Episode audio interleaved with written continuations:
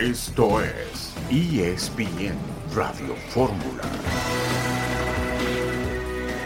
Entrada no es una lesión tan grave, eso sí se los puedo asegurar, no es eh, un ligamento cruzado o algo que nos vaya a generar una baja más larga.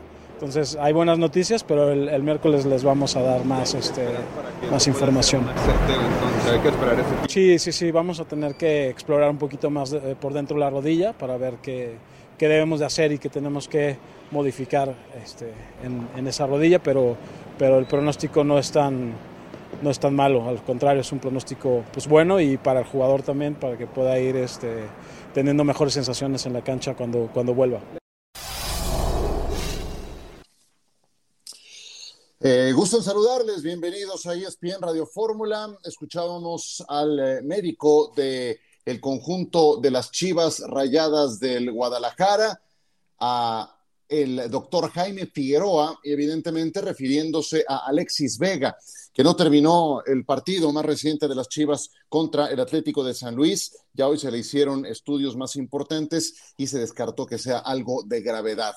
De eso, de la jornada, de la NFL y muchos otros temas más hablaremos en ESPN Radio Fórmula. Hoy en compañía de Héctor Huerta, Eitan Berenzra y Ciro Procuna. ¿Cómo estás, Héctor? Bienvenido.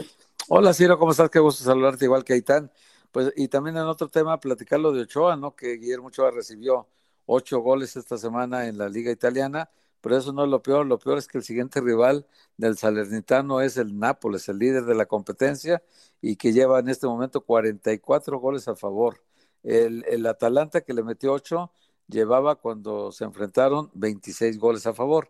Hoy se van a enfrentar con el más poderoso de la Liga de Italia y tal vez de los más poderosos de Europa en este momento por la forma en que está jugando el Napoli.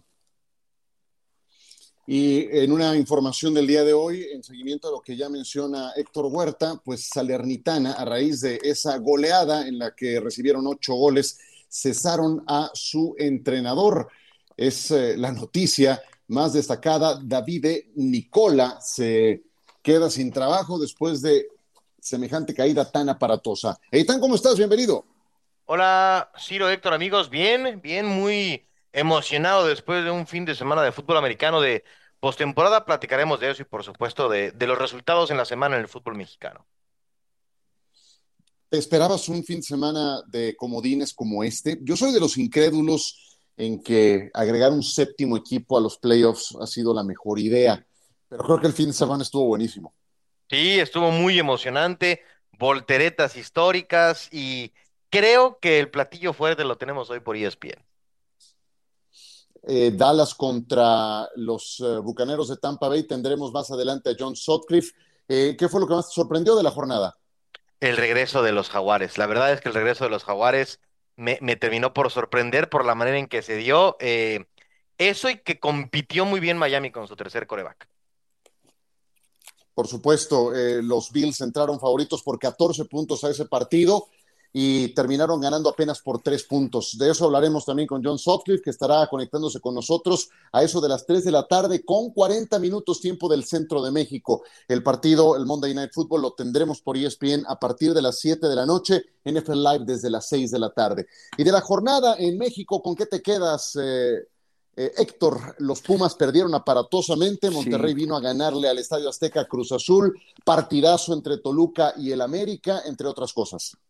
Pues me quedo con que el, el Pachuca está jugando una apuesta muy peligrosa, es decir, la venta de Nico Ibáñez a Tigres no solamente debilitas a tu equipo, sino fortaleces a un equipo que de por sí ya estaba fuerte, como es el caso de Tigres, y, va a tener Tigres en la liguilla dos jugadores que son determinantes en liguillas y determinantes en finales, como son Guiñac y Nico Ibáñez. Imagínate esta pareja de goleadores en la liguilla donde se define todo por goles, eh, va a ser más fuerte Tigres. Por supuesto, esa goleada de Tigres a Pachuca se explica con la salida de Nico Ibáñez. Primera consecuencia de ese movimiento temerario, seguramente le va a entregar una buena cantidad de dinero a las arcas de los Tuzos, pero perdieron. Volvemos.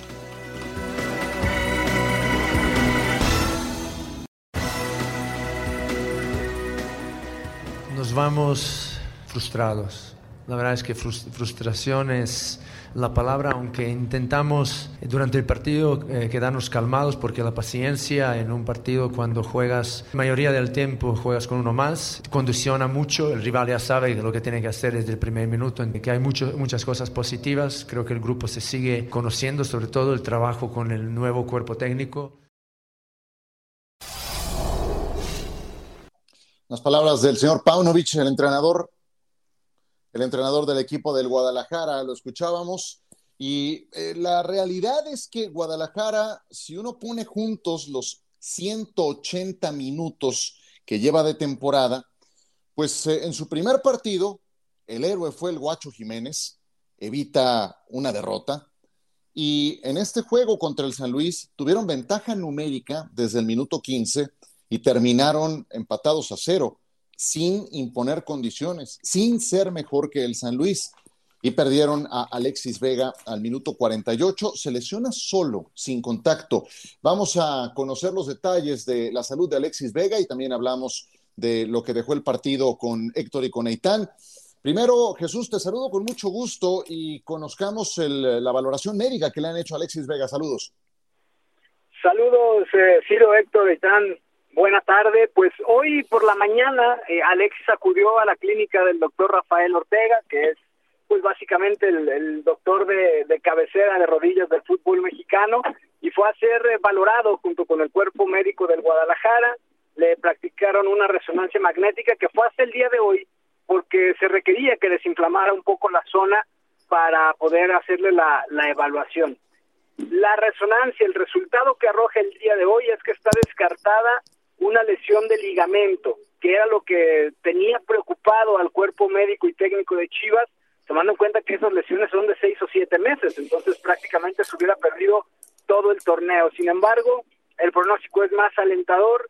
No, no quiso el, doctor Jaime Figueroa eh, adelantarse absolutamente a nada. El próximo día miércoles le harán una nueva evaluación, pero esta será invasiva. Eh, será invasiva en el Hospital Country y ahí se determina si le hacen una operación un poco más profunda o si con pura rehabilitación sale, pero digamos que el, tema es que por lo pronto no tiene ruptura de ligamento y simplemente van a explorar si se trata de menisco, de cartílago o de alguna otra situación en la rodilla. Se descarta entonces el peor escenario. De la realidad que hoy tenemos, ¿cuáles serían los dos extremos? ¿Cuál sería el mejor escenario y cuál sería el peor escenario, Jesús? Justamente platicaba con, con algunas personas que estuvieron ahí presentes y me decían que eh, lo, lo más probable que puede ocurrir es que sea una cirugía que con una cauterización quede, ¿no? Que le hagan una reparación a Alexis Vega y bueno, pues sea cuestión de semanas nada más lo que el, panorama para él, ¿no? Para que pueda estar de vuelta con, con el equipo. Ese escenario largo, al menos por ahora, está descartado, pero luego ahí los médicos son no les gusta aventurarse tanto, ¿no? Porque igual no saben si explorando ya de forma interna la rodilla se pudieran encontrar con algo más, pero por ahora existe el alivio porque el peor escenario está totalmente descartado. Oye Jesús, una, una pregunta. A mí se me hace raro que vayan a, abrir la rodilla eh, sin saber qué tiene exactamente. Me, me, llama mucho la atención esto. No, en muchos años que llevo en el fútbol no me había tocado escuchar una operación que van a abrir y no dicen qué es lo que tiene. Sí, sí, Héctor, no sé si sea cuestión de, la gente encargada de la medicina en Chivas, porque ya van algunas otras ocasiones en las que eh, realizan este tipo de, procedimientos, ¿no? Como que les gusta estar 100% seguros o al momento de abrir y explorar, entonces sí determinar lo que lo que va a pasar, ¿no? Evidentemente la, la resonancia magnética arroja algunas imágenes eh, yo he platicado con algunas personas que estuvieron ahí, pero también me dicen, es muy probable que sea un tema de menisco, por ejemplo, pero nadie se ha atrevido a asegurarme que, que, eso es lo que tiene Alexis Vega, por eso también no, no lo doy como, como un hecho, vamos. Muy bien, pues eh, descartada una ruptura de ligamentos, eso eh, te lleva a, a, escenarios mucho más eh, vaya, mucho menos complicados, mucho menos agresivos para el futbolista. A mí también se me hace raro, no es que le vayan a abrir la pierna, será seguramente un procedimiento de microcirugía, de, exploración, para poder determinar de qué se trata, pero sí es algo poco común. Eh, ¿Algo que quieras agregar en tu reporte, Jesús?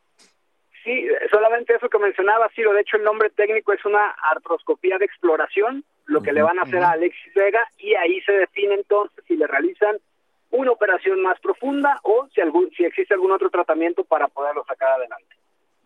Gracias, Jesús. Saludos. Buenas tardes. Perfecto. Pues eh, ahí, ahí la situación con Alexis Vega. Del rendimiento del Guadalajara o del tema, Alexis, eh, por donde quieras entrarle, Héctor. Porque Guadalajara, hombre, tiene cuatro puntos, nada mal. Tal vez no corresponden a su rendimiento, pero cuatro puntos son cuatro puntos y después de haber ido al campo de Rayados de Monterrey y al campo del Atlético de San Luis. Sí, se explican los dos resultados. Dos, el caso de Monterrey, pues al Guadalajara le apedrearon el racho, le podían haber ganado 7-1, pero pues, al final de cuentas el Guacho Jiménez paró todo y el Monterrey falló todo hasta un penalti, ¿no? En el, en ganó muy circunstancialmente, la verdad, este partido y solo un gol, ¿no? De Alexis Vega, justo. Y el partido de San Luis explica también en una expulsión muy temprana, al minuto 15, de Juan Sanabria, y dejó al Guadalajara con 80 minutos con un hombre más, y no se supo capitalizar el dominio que ahora tuvo el Guadalajara, y que no lo capitalizó en goles porque sigue padeciendo el gran problema de quién va a hacer los goles en Chivas. Ronaldo Cisneros probaron, probaron con el Tepa y el Guadalajara no tiene poncha al ataque. También no se explica uno por qué Paunovic no, no mete a, a Víctor Guzmán, Víctor Guzmán minutos, no mete a, a, Daniel Ríos que lo trajeron para centro delantero para hacer goles, tampoco los mete a los dos refuerzos, no los ha metido ni un minuto en este torneo. Eh, digo, no sabía uno qué metodología tenga este técnico eh, macedonio, serbio, lo que sea, no sabía uno porque en realidad dices, ¿para qué tres refuerzos si no los vas a meter? Este, en fin, pero vamos a ver cómo, cómo maneja los siguientes partidos, pero ya se ve cuál va a ser el problema del Guadalajara, ¿no? La definición, no tiene gol, pero dicho en el lado positivo, tampoco ha recibido gol en el torneo. Esa es otra parte buena.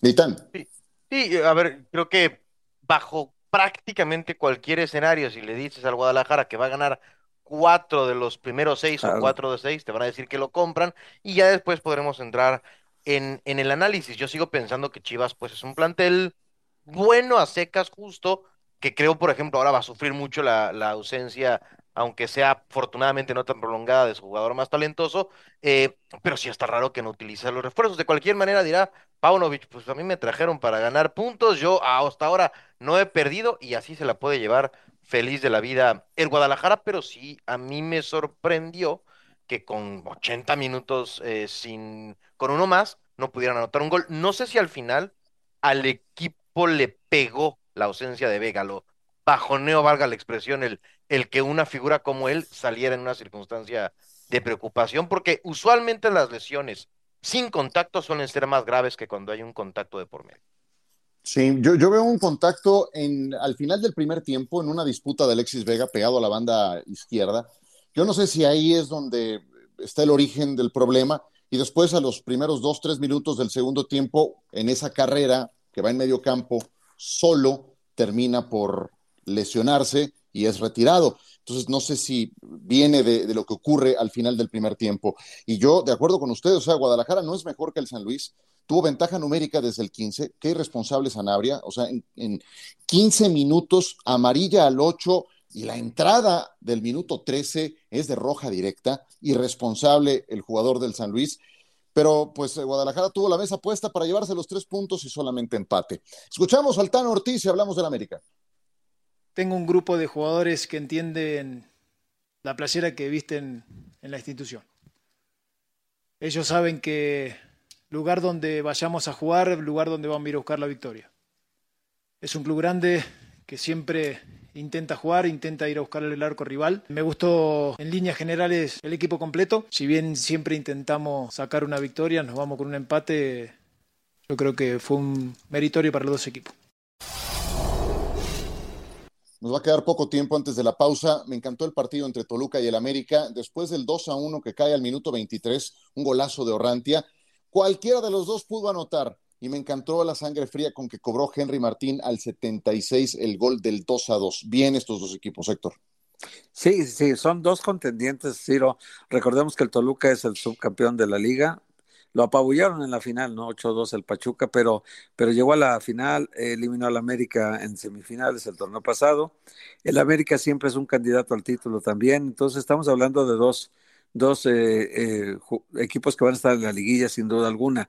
Pero me gustó mucho la forma de jugar del Toluca, ¿eh? creo que hasta mereció ganar el partido pero bueno, el América tiene ese ADN del América competitivo que no, no, no da por perdido ningún juego, eh, que pelea siempre todo el partido y que tiene muchas soluciones en la banca.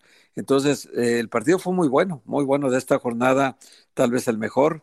Eh, pudo ganar cualquiera de los dos, bien lo dices, y, el, a, mí, me parece que el América va a ir progresando poco a poco, lleva dos empates, no es, todavía no es buen resultado ninguno de los dos, pero bueno, ahí va y el Toluca, que no pudo jugar contra el Atlas el primer partido porque la cancha estaba mal y milagrosamente cinco días después la cancha se repuso. Pero este Toluca ahora vuelve a Guadalajara para jugar contra Chivas y vamos a ver a Chivas cómo se comporta contra este Toluca que indudablemente juega mejor al fútbol que, el, que se enfrentó ahora a San Luis, ¿no? Que el Toluca tiene más posibilidades de, de darle un susto a Chivas y a lo mejor quitarle la condición de invicto. Pero vamos a ver el partido. Toluca y América arrancaron bien y van a ser protagonistas de este torneo. Y te quedan 30 eh, segundos. ¿Quieres ahorita o regresando? No, no, ahora solamente eh, percibo mucha, una presión innecesaria sobre Ortiz.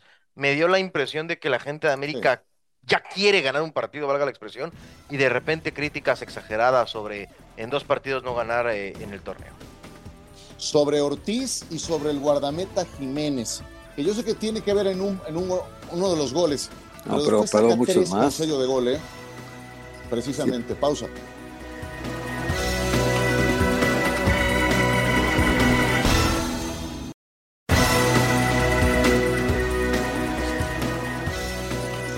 Regresamos. Eh, solamente algo para concluir el Toluca 2, América 2. Mm, yo estoy de acuerdo con lo que decía Itán antes de ir al corte, esa ansiedad de ya, ¿cómo es posible que el América no esté ganando? A ver, va la jornada 2, va la jornada 2, creo que Ortiz tiene suficiente crédito, se ha ganado la, eh, pues, eh, el derecho a que crean en él por los buenos trabajos que ha hecho en los dos torneos anteriores y también encuentro eso mismo en el guardameta Jiménez del América. Yo sé que tiene un... Eh, un sitio muy grande que llenar por la partida de Guillermo Ochoa, pero poco a poco, y la verdad es que aunque tiene que ver en el gol que cae al minuto 8 de Carlos González, después, como decíamos antes de la pausa, saca tres con sello de gol, que en la del 48 lo toman fuera de posición, sí, pero él hace bien su trabajo, él sale a cortar un balón en los linderos del área y entrega correctamente, y luego es eh, Fidalgo el que pierde la pelota con Leo Fernández y saca un tiro que por poco termina en gol. Eh, le sacó una también con sello de gol a Orrantia. Entonces, también paciencia con el guardameta. Creo que irá tomando su sitio, talento tiene. Golazo el de Orrantia y qué error de Baeza eh, al minuto 76 con ese jalón de camiseta que se convierte en penal. Gran partido este. Ojalá tuviéramos más como este entre dos firmes candidatos a ser campeones. Raúl Gutiérrez, lo escuchamos. Seguimos este, con esa circunstancia abierta, estamos buscando, todo esto lo, venimos platicando desde, desde noviembre y por una u otra razón no se ha logrado concretar, pero estamos todavía eh, con esa esperanza de, completarnos por ahí. Este, es un tema complejo también por el número de plazas que tenemos pero bueno, vamos a ver de qué manera se resuelve y ojalá sea a favor de, lo que hemos estado hablando, ¿no? de, que llegue un, un 9 para ayudarnos. Bueno, esto de los refuerzos, Cruz Azul siendo Cruz Azul, eh, nunca tendrán refuerzos a tiempo, eso no, no nada más ahora es ya algo sintomático, algo de cada temporada. Entonces, bienvenido, Potro Gutiérrez, a la planeación de la temporada. Claro que no está bien y lo lamento mucho, y, tú sabes hacer tu chamba, etcétera, pero pues en la directiva se les hace bolas el engrudo de una forma lamentable, de verdad, penosa. Y pierden ahora con Rayados de Monterrey, que es un rival bastante serio. Aquí hay una expulsión, Eitan, que condiciona el partido. Minuto 52, la segunda amarilla a Estrada condiciona mucho el partido. Sí, yo quiero ahondar en lo que decía Ciro, eh, ahora platicamos del partido, pero a mí me sorprende.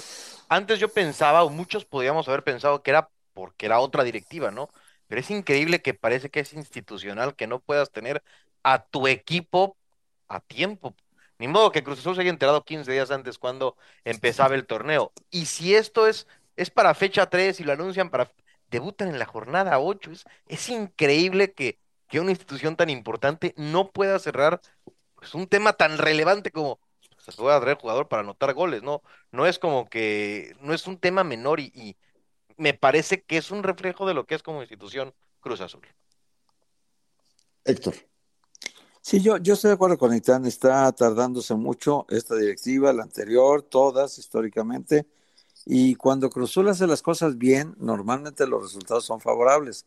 Cuando las hace regular y mal, pues son los resultados que, que lamenta mucho la afición de Cruzul. Lo del Potro sí es destacable, que, que el Potro, teniendo tan poco tiempo en el equipo, eh, ya formó una, una idea general de cómo juega el Cruzul. Eh, tal vez no tiene un plantel tan profundo como otros, pero, pero sí sabe a qué juega y cada integrante del equipo que, que pone de titular o luego entra de cambio, sabe exactamente lo que tiene que hacer en el campo.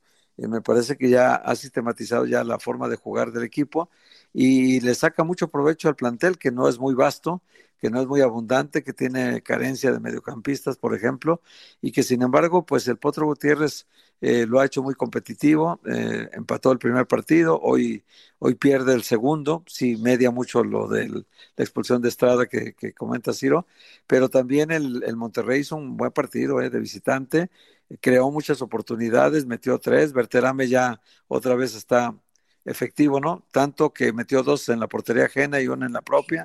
Entonces anda, anda en plan goleador después de haber fallado un penalti contra Chivas. Eh, y bueno, entre él, Rodrigo Aguirre, Funes Mori, pues tiene un ataque que genera muchas posibilidades de gol y tiene poncha adelante. Entonces, este Monterrey que no le pudo hacer un gol a Chivas, hoy hace tres de visita y seguramente será un equipo que haga muchos goles en el torneo porque tiene, francamente, pues tal vez los mejores delanteros de México. Sí, y te, y te mando esos tres, Bucetich, de inicio, sí, sí, de visita. No, pues imagínate. y te quedas, Cruz Azul, desde el 52 con 10 futbolistas ante un equipo como Monterrey, eso aunque seas local te va a costar mucho trabajo. Eh, me gustó el gol de Antuna al minuto 28, qué buen pase filtrado le pone Charlie Rodríguez al espacio eh, y termina definiendo con autoridad ante Andrada. Y, ojalá y sea este ya un, síntoma, una demostración de que Antuna está en sintonía de lo que necesita Cruz Azul. Eh, normalmente lo vemos muy pegado a la banda, Antuna, cuando juega por dentro también pueden pasar cosas buenas y ese gol es un ejemplo al respecto. Lo de Berterame, sí, estupendo. Se enfrentaron los dos gemelos Funes Mori. Sí. Eh, el de Monterrey anotó un gol, el de Cruz Azul quedó mal retratado en dos de los tres goles de Monterrey. La verdad es que no ha sido una solución para la defensa del equipo celeste. Vamos a hablar de los Pumas de la universidad. Vamos a escuchar a Rafael Puente del Río. Bueno, si hablaba Eitan antes del corte anterior de ansiedad de una afición, pues, ¿qué me dicen de los Pumas con Rafa Puente? Ah, bueno. No había empezado el torneo, ya estaban pidiendo su cabeza. Ahora tiene que procesar una derrota fuerte ante Santos Laguna. Lo escuchamos. Pega duro el, perder con, con una diferencia tan holgada, pero al final levantando la cabeza, siendo autocríticos, conscientes, por supuesto que no tranquilo, pero me da cierto respiro el hecho de escuchar a los futbolistas muy conscientes de lo que se dejó de hacer y no hay mejor forma de corregir que si no empiezas por aceptar que estuviste mal. Entonces veo aceptación de que nos equivocamos en cosas puntuales y a partir de ahí será más sencillo poder corregir, pero tendremos mucho que, que trabajar. Hay que reconocer también que el equipo nunca bajó los brazos, siguió peleando hasta el final y intentando, y eso es algo que demanda este, este equipo. Su historia así lo exige y si bien es una dolorosa derrota, el equipo peleó de principio a fin y nunca, nunca se abandonó. Sí, Rafa siempre es muy claro en su, en su evaluación de los partidos y en ser autocrítico. Y vaya, eh, también entiendo que no señale algunos momentos en que sus jugadores dejan de hacer situaciones muy, pero muy claras. Pumas, antes de irse al descanso, cuando iba perdiendo 1 a 0 con el gol de Diego Medina, Salvio tiene todo en un contragolpe para el empate a uno. Y al minuto 60 del segundo tiempo, Dineno tiene un mano a mano con Acevedo que también era el del empate a uno. De hecho, en un segundo disparo, Hugo Isaac Rodríguez salva en la raya. Eh, dos minutos más tarde viene el 2 a 0 de Diego Medina y entonces ya el juego se fue totalmente del lado de Santos. Si ante un rival como Santos, Héctor, no dejas, eh, vaya, no anotas este tipo de ocasiones claras, te puede costar muy caro. Sí, sí, sí. Sí, y mira que, que el arquero Sebastián Sosa eh, hizo dos atajadas muy importantes en, en disparos a quemarropa eh, y salvó en primera oportunidad eh, lo que parecía un gol inminente de Santos y luego en el contrarremate Diego Medina en las dos ocasiones lo venció. Pero el arquero estuvo en lo suyo. La que estuvo muy mal fue la defensa. Y esto del Palermo Ortiz como volante de contención, pues es algo que Rafa seguramente tendrá que reflexionar en el futuro, porque a mí me parece que le hace más falta, porque el costado derecho de Benavendo y Galindo que lo auxiliaba, fue una avenida del Pumas todo el partido. Muy mala zona defensiva de Pumas, le generaron muchas oportunidades de gol y Santos por ese costado pues se dio, se dio, se dio mucho gusto avanzando, avanzando ni otra vez, eh, generando oportunidades de gol todo por el costado izquierdo y, luego rematándolas en el área. Entonces yo, yo creo que los ajustes tendrá que hacerlos Rafa, debe ser consciente de lo que pasó ahora. Eh, Benavendo yo creo que será suplente de Dani Alves y Galindo será suplente del Palermo Ortiz, porque ya con Palermo y con Freire la defensa de Pumas mejora notablemente y creo que esta parte tendrá que corregirlo Rafa. Y, en, en, medio campo, pues también tal vez tendrá que estos chicos Alafita y el Ferro González, pues son muy bajitos en la hora de que ayudan defensivamente. Hay una foto que sacaron en redes sociales de, de Hugo Rodríguez y de, y de Torres en un remate de córner marcado por ellos dos y pareció un juego de, de la primera división contra los sub-15, eh, del tamaño que tenían, de la diferencia de tamaño muy grande, 20 centímetros, 25 centímetros con los jugadores de Pumas. Así que esta parte por Rafa tendrá que corregirla porque el juego aéreo también hace mucho daño. Yo, yo lo que no sé es si tenga el material humano para corregirlo, que, que yo creo que es un corto lo de Pumas, que es un plantel limitado y que, pues sí, la gente no está cómoda con, con el nombramiento de Rafa, lo hemos platicado. Yo insisto que está muy, muy difícil que funcione este proyecto y, y bueno, después de, de empezar bien, pues un 3 a 0, que no creo que sea sorpresa, ¿eh? Sorpresa para mí hubiera sido que rescataran puntos los Pumas en, en Torreón, pero la gente está hiperreactiva a la situación de Rafa Puente. Sí, sí, sí, hipersensible a este tema sería otro término también para, para definirlo. Próximo rival de Pumas de la Universidad ante el León. Domingo mediodía, Estadio Olímpico Universitario. Hoy sabremos qué tanto trae el León. A las 21 horas con 5 minutos estará enfrentando al Necaxa en eh, el último juego programado de esta jornada 2, que en términos generales, fuera del partido de Chivas, me gustó.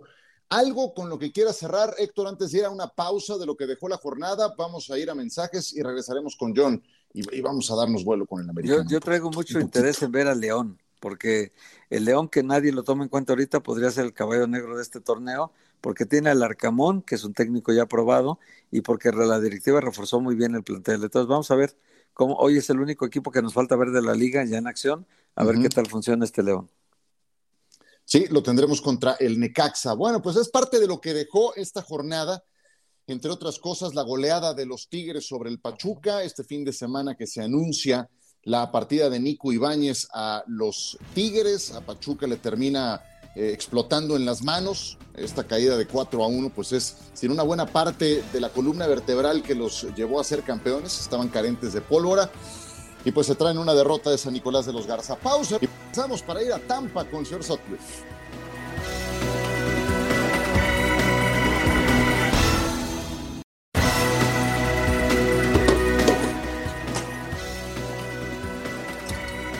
Regresamos con ustedes. Eh, antes de hablar del juego de esta noche, ya mencionaba Seitán el partido entre Jacksonville y los Chargers. Nada más para darle a la gente un contexto de lo que pasó en ese encuentro.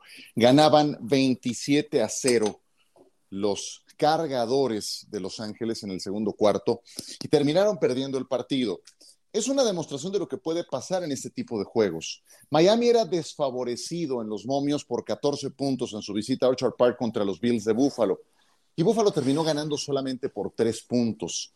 Baltimore por nueve y medio era desfavorecido ante Cincinnati y terminó siendo muy, pero muy competitivo con la posibilidad inclusive de que en el último pase el juego se empatara. Ha sido un gran fin de semana de estos eh, comodines. No sé si tengas algo más que agregar. A mí me, me sigue sorprendiendo lo de San Francisco, lo de Brock Purdy, que yo no esperaba que le, que le explotara en las manos, que pagara derecho de piso el sábado contra Seattle, pero tampoco esperaba que tuviera cuatro touchdowns. ¿Cómo lo viste? Eh, muy bien, Ciro. La verdad es que o sea, creo que pudo haber hecho algunas cosas mejores y que le ayuda mucho su ofensiva. A mí, ¿sabes qué me gustó de este fin de semana?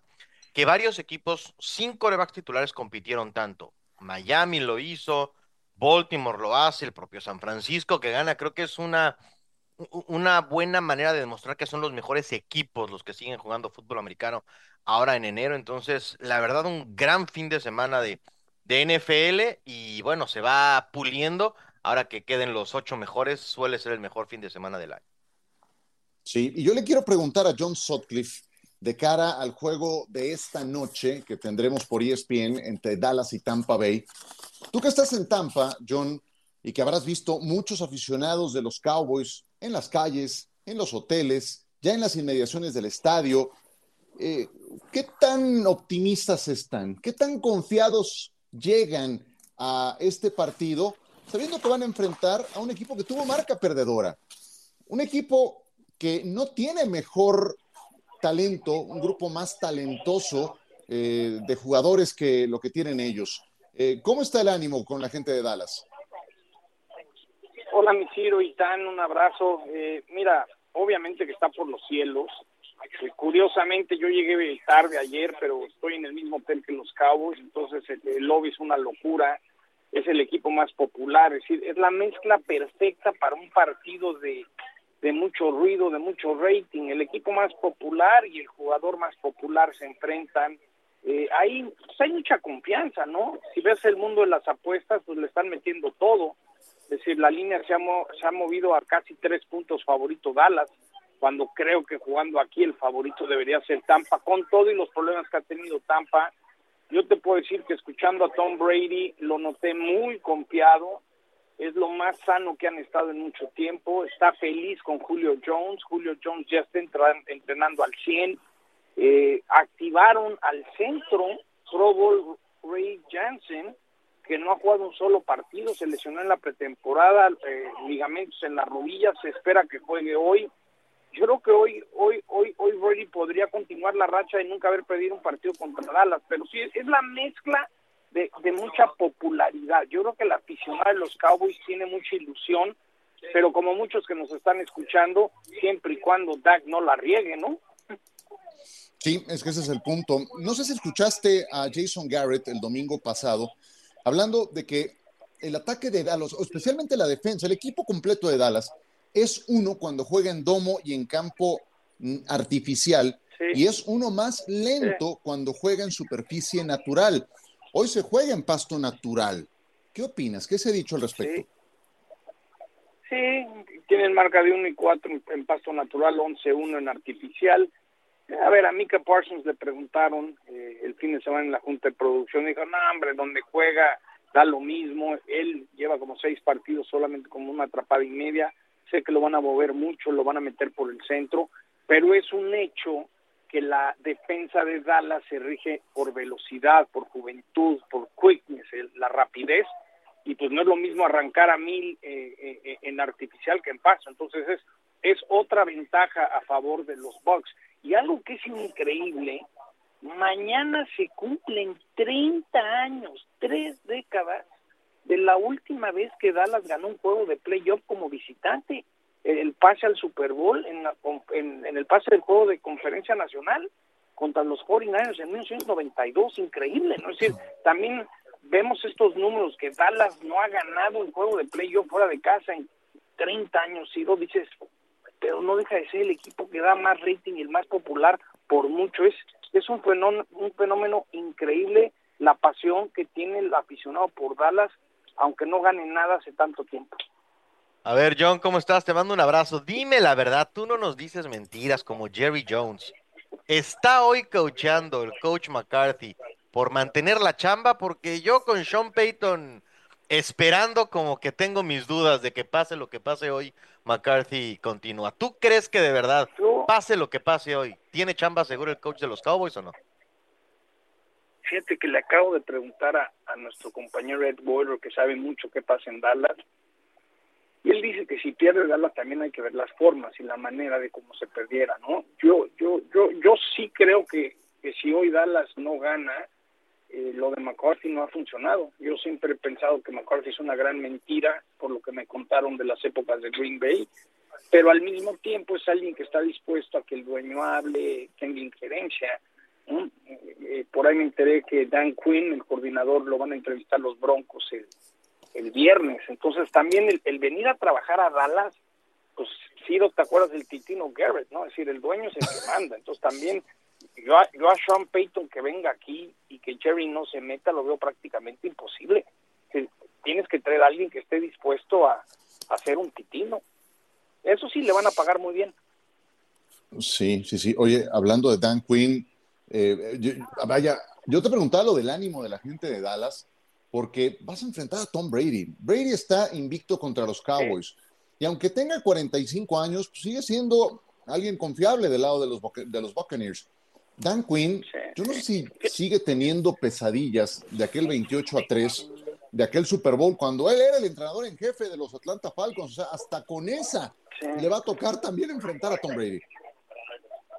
Fíjate, sí, sí, sí, de repente hay dudas en este equipo, lo mal que jugaron con Washington, y de todo lo que leí, lo que nos pasaron de la Junta de Producción, algo que a mí me llamó muchísimo la atención es que McCarthy diga que, que necesitan trabajar en el timing de Dak Prescott, que no está haciendo bien sus lecturas, sus progresiones, que de repente se está acelerando y no está haciendo el trabajo de pies, que es algo que en la semana estuvieron trabajando, y dices, apá, estamos en los playoffs, esto no es la primera, esto no es septiembre, ¿no? Cuando oyes que McCarthy abiertamente dice que Dak eh, se acelera, que no checa sus progresiones, que el trabajo de pies no se no se planta bien, pues hoy enfrentan a los Bucks como visitantes, de repente dices, pues, pues entonces ¿cuándo, cuándo Dak va, va a aguantar la presión, no?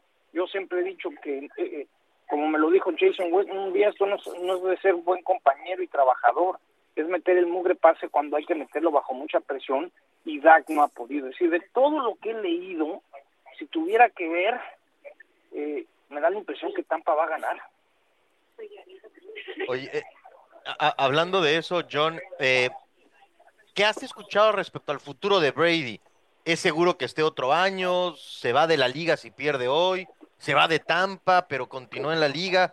¿Qué se dice ahí en los pasillos de, de Tampa Bay con este jugador? Fíjate, Itán, que por primera vez, y lo voy a decir en la transmisión, Brady se abrió de capa, diciendo que ha sido un año muy difícil para sus hijos, para él venir a trabajar, eh, pero que al mismo tiempo se va a tomar el tiempo para tomar esta decisión. Entonces, eh, yo soy de los que pensaba que el año pasado se retiró y ya no iba a regresar y regresó. El sentir es que si pierde hoy Tampa, hoy el más grande en la historia de la National Football League estaría caminando hacia un vestidor por última vez en su carrera pero creo que también hay muchas eh, piezas en movimiento y tal. ¿Qué pasa si San Francisco no hace nada y le ofrecen irse a los 49ers? También creo que mucho dependería qué, qué tiene de ofertas o dónde le podrían dar, ¿no? O yo, yo, el único lugar que veo a Tom Brady es en los 49ers, por cierto, en estos momentos está llegando Dak Prescott, se están bajando del camión para Monday Night los vaqueros de Dallas. ¿Podrá Dallas? Yo creo que se va a retirar y tal, pero nadie pues yo creo que ni él lo sabe. Lo que sí me he dado cuenta es que ha sido un golpe muy duro su vida personal con sus hijos. Entonces, después de escucharlo, de, de, de leer lo que dijo en esta junta de producción, me da la impresión que, que la prioridad más que nunca a partir de ya van a ser sus hijos. Sí, eh, aunque yo, yo es cuando menos decidido, menos dubitativo lo he escuchado en eh, cuanto a su continuidad. Ya uno no sabe, ¿no? Y, dijo también la semana pasada que en caliente o después de una eliminación de una derrota no es el mejor momento para hablar del futuro. Esa es una lección que se llevó del de año pasado. Bueno, eh, Héctor, no sé si quieras preguntarle algo a John. No, estoy enterándome de todo. La verdad es que con John uno se entera de muchísimas cosas que pasan allá. Hola, y a mí sí, no te había escuchado. Te, te saludos, John, saludos, un abrazo. Y sí, lo de Tom Brady era una de mis inquietudes para preguntarle, era esto de si él creía que después del divorcio, porque ha sido una situación muy difícil para, para convivir con ella, ya vemos lo que, lo que ahorita está de moda, lo de Shakira y lo de Piqué y todo eso. Bueno, pues también el matrimonio de, que es, este sí era matrimonio, el de Tom Brady, parecía muy sólido y todo, y, y yo creo que de alguna manera, pues sí, cualquier divorcio desestabiliza a un deportista o a cualquier persona, ¿no? Y creo que en el caso de, de Brady, ya su huella está marcada para siempre en la NFL, pero no sé qué tanto quiere agregar a su, a su trayectoria un año más. Héctor, eh, pues yo me quedo con lo que leí, que, que, comentó en esta junta, es la primera vez, porque hace un mes estuvimos aquí, no se tocó el tema, eh, el decir que ha sido un año muy difícil para sus hijos, lo dijo dos o tres veces. Eh, yo creo que llegó el momento de, de proteger a esos niños, ¿no? Que a diferencia de lo de Piqué y Shakira, que que bueno, yo sé lo que es divorciarse, pero pobres, pobres hijos, yo creo que aquí sí Brady ha protegido mucho ese tema eh, familiar, pero veremos, nunca sabes si mañana mañana le ofrece Dallas algo, San Francisco algo, por ahí todavía tienen las ganas de seguir. Eh, yo me quedé marcado cuando entró al Levi Stadium hace unas semanas y se paró a tomar una foto de un logotipo de los 49ers. No sé, no sé si, yo creo que ni él sabe a ciencia cierta, ¿no? Lo que sí aprendió es que no quiere que nadie se adelante. ¿Te acuerdas, Ciro, que, que alguien adelantó que se retiraba y se enojó, que como decían, uh -huh. y luego sí se retiró, luego no se retiró? Entonces, yo creo que este señor sí es de mucha mercadotecnia y cuando se repita, cuando se decida retirar, seguramente en redes sociales va a haber toda una gran producción para, para hacer el gran anuncio. Yo no creo, yo sí creo que si hoy pierde Tampa, eh, Tom Brady no va a volver a jugar porque sus hijos más que nunca se han vuelto su prioridad. Wow, muy bien. Pues eh, eh, ya sabes cómo cerramos cada reporte, John. Hoy ha sido un lujo tenerte más de 10 minutos desde el escenario del Monday Night. No quisiera dejar de preguntarte con qué te quedas de lo que vimos el fin de semana antes de concluir. De cómo los Chargers regalaron el partido. Eso, eso es increíble. Sí, puedes hablar, ayer hablaba con Marvin Jones, el receptor, y qué padre, y ganaron, y Doug Peterson, pero ¿cómo, ¿cómo hay equipos que por más que parece que cambian, la presión es la presión? Yo creo que la manera que Chargers eh, regaló el partido, Saquon Barkley, Oye, creo que Saquon Barkley no- cuando anda bien puede cargar a un equipo, lo de Saquon Barkley me queda claro que, que marcó to- toda la diferencia, y yo sigo pensando que San Francisco y Kansas City son los dos candidatos para llegar al Super Bowl 57. Ok. Oye, John, antes, antes de que nos invites, ¿no es cierto que se maneja en el ambiente de la NFL un término así como cruzazulear, pero Sí, de sí, los sí. Chargers? Sí. O sea, es un- Sí, sí. Bueno, no, eh, no sé cuál es el término, Castorena, pero, que está con nosotros. Sí, sí, sí, es acalambrarse, sí, sí, sí, sí, charlarla, que- ¿no? char- Por no tal, decir tal otra cual, sí, palabra. así. charlarla. Sí, tal cual. Cámbiale unas Sí, sí. letras ahí y suena diferente. Es que si yo te digo Regarla en otros del, términos. antes del inicio de este, de este fin de semana, si yo te digo, este, este sábado y domingo, un equipo va a tener una ventaja de 27 puntos y la va a perder, me dices, seguro son los Chargers. Sí, porque no es la primera vez que les ocurren episodios de este drama. Pues este, ya sabes cómo cerramos, John, venga. Es lunes y tan Ciro y Héctor, es Monday. Tom Brady y los Bucks reciben a los Cowboys en Monday Night Football. Pablo, Lalo, Katy, John en Monday Night. Monday Night Football. Muchas gracias, John. Se ve que tenía más gente a su alrededor. por Sí, eso sí, no sí. Se, se me cohibió, ¿eh? Se me cohibió, se me cohibió. Y luego sí, tengo, está aquí al lado Steve Young y están todos aquí al lado, entonces me sacan del camión. Por cierto, algo bien interesante, hay que estar pendientes porque al medio tiempo se va a presentar el trailer de Mandalorian, temporada 3. Ah. Entonces hay que estar pendientes, hay que estar pendientes. Mandalorian. Y desde las seis en Y si el me cohibí ahorita en el grito para que no me saquen del camión. Eh, Mientras, mientras no esté en Me movimiento el conocen. camión, eh, mientras no esté en movimiento el camión, ver, no pasa no. Muchas gracias Ya a John Sutcliffe hasta Tampa. Bueno, el eh, Barcelona le ganó la Supercopa, Héctor, al Real Madrid. Curioso que seas campeón de la Supercopa sin haber sido campeón ni de Liga ni de Copa, ¿no? Pero, pues, el negocio, el negocio, el son. business, business. Oye, Ciro, no, pues fíjate que a mí me hay un detalle que me llamó muchísimo la atención. Este chico de 18 años, Gaby, lo que hizo ayer es de gente grande, ¿no? Hizo un gol, dos asistencias de gol. Toda la banda izquierda que nadie lo esperaba por ahí apareció. Eh, Xavi hizo un cambio posicional. A Pedri lo puso del lado derecho, a Gaby del lado izquierdo. Normalmente juegan a la inversa, pero Gaby se divirtió todo el partido con Dani Carvajal. Hizo con él lo que quiso. La verdad es que mostraron ambos que uno es el presente y futuro y otro es el poco de presente y mucho pasado, pero ya muy poco futuro Dani Carvajal le hizo ver su suerte, todo el partido no lo encontró y la verdad es que Gaby fue el factor fundamental para que ayer el Barcelona derrotara 3 a 1, ganara otra copa más, tiene, es el máximo ganador de Supercopas el Barcelona y aunque dicen que es el trofeo menos importante del año, pues al final de cuentas es el primero de Xavi, es el primero post Messi y es el primero que, que creo que Barcelona ahorita encuentra un envión anímico muy importante para el cierre del torneo y la liga la va ganando, entonces eh, yo creo que fue muy importante para el Barcelona ganar. Los que los vamos al Barça, siempre que le gana al Madrid, pues estamos de domingo de fiesta. Entonces, fue un muy buen día para el barcelonismo y creo que el partido fue muy claro el vencedor, 3 a 0, y al final Benzema metió un gol para que sea menos dolorosa la derrota, pero al final de cuentas el Barcelona fue mucho mejor en este partido.